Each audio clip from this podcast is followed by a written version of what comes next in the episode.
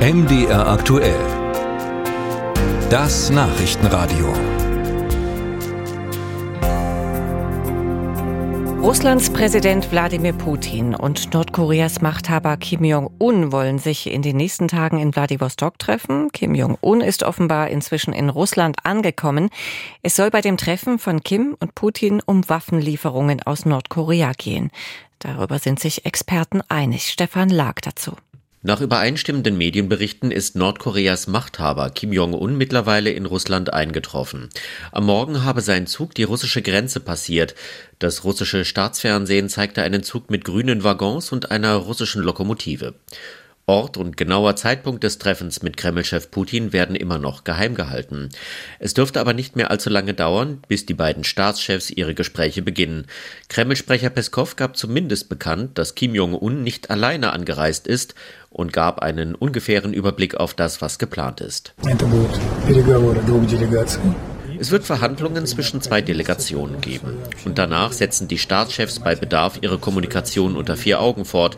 Außerdem ist ein offizielles Abendessen im Namen des russischen Präsidenten zu Ehren des Gastes aus Nordkorea geplant. In Bezug auf das, was da verhandelt wird, hielt sich Peskov bedeckt. Dabei wird schon seit Tagen spekuliert, dass Waffenlieferungen im Mittelpunkt der Gespräche stehen.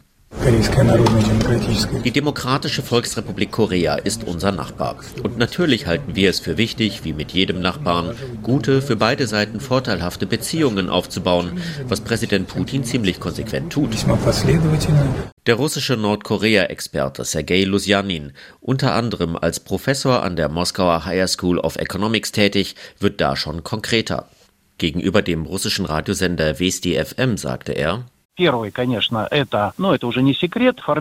Zunächst geht es natürlich, das ist kein Geheimnis mehr, um die Bildung einer russisch-nordkoreanischen militärtechnischen Zusammenarbeit im Hinblick auf Lieferungen von Artilleriegeschossen und anderen Dingen. Im Gegenzug um russische Lieferungen von Hightech-Komponenten, die Nordkorea benötigt. Das deckt sich mit der Einschätzung vieler Experten. Nordkorea soll über Dutzende Millionen von Artilleriegeschossen und Raketen verfügen, die den russischen Truppen beim Angriffskrieg in der Ukraine einen gewaltigen Auftrieb geben könnten. Und Nordkorea könnte dafür von Russland moderne Technik für Satelliten und Atom-U-Boote, aber auch Lebensmittellieferungen erhalten. Das russische Außenministerium teilte mit, dass auch die Frage der humanitären Hilfe für Nordkorea besprochen werden soll. Die USA warnten Nordkorea vor Waffengeschäften mit Russland und drohen mit Sanktionen. Jeder Waffendeal würde gegen Resolutionen des UN-Sicherheitsrates verstoßen, die einst auch von Moskau mitgetragen wurden. Lusjanin weist aber noch auf einen weiteren Aspekt hin, der bei dem Treffen von Putin und Kim eine Rolle spielen dürfte.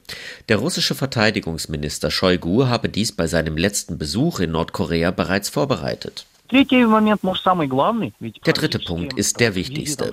Tatsächlich wurde mit dem Besuch von Shoigu und dem Vertreter des chinesischen Politbüros Ende Juli in Pyongyang zur Feier des 70. Jahrestages des Sieges im Koreakrieg ein Antrag auf Bildung eines trilateralen militärisch-strategischen, nicht alliierten Bündnisses zwischen Russland, China und Nordkorea gestellt.